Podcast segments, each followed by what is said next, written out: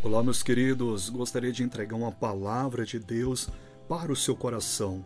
Esperar em Deus é um dos princípios mais poderosos que tem.